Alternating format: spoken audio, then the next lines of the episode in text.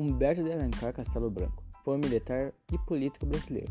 Foi o 26º presidente do Brasil, o primeiro do período da ditadura militar, tendo sido um dos articuladores do golpe militar de 1964.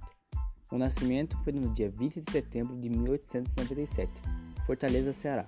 O falecimento foi no dia 18 de julho de 1967, Messejana, Fortaleza, Ceará. O mandato presidencial foi no dia 15 de abril de 1964 até o 15 de março de 1967. A formação foi Escola Militar do Realengo entre 1918 e 1921.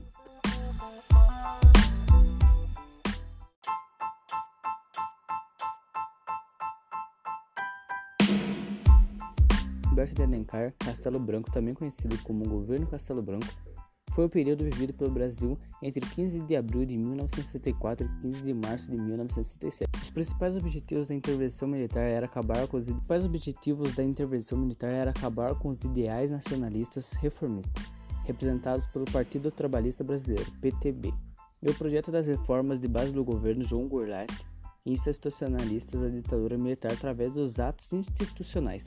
Uma das primeiras medidas de seu governo foi a promulgação do Ato Institucional 2, que o país e concedeu poderes ao presidente da República para caçar mandatos e deputados e convocar eleições indiretas.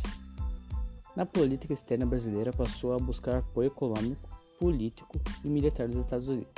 Durante seu governo, registraram um crescimento de 2,6% do PIB, da média de 4,2%. Castelo Branco assumiu com uma inflação de 92,2% e entregou a 25,01%.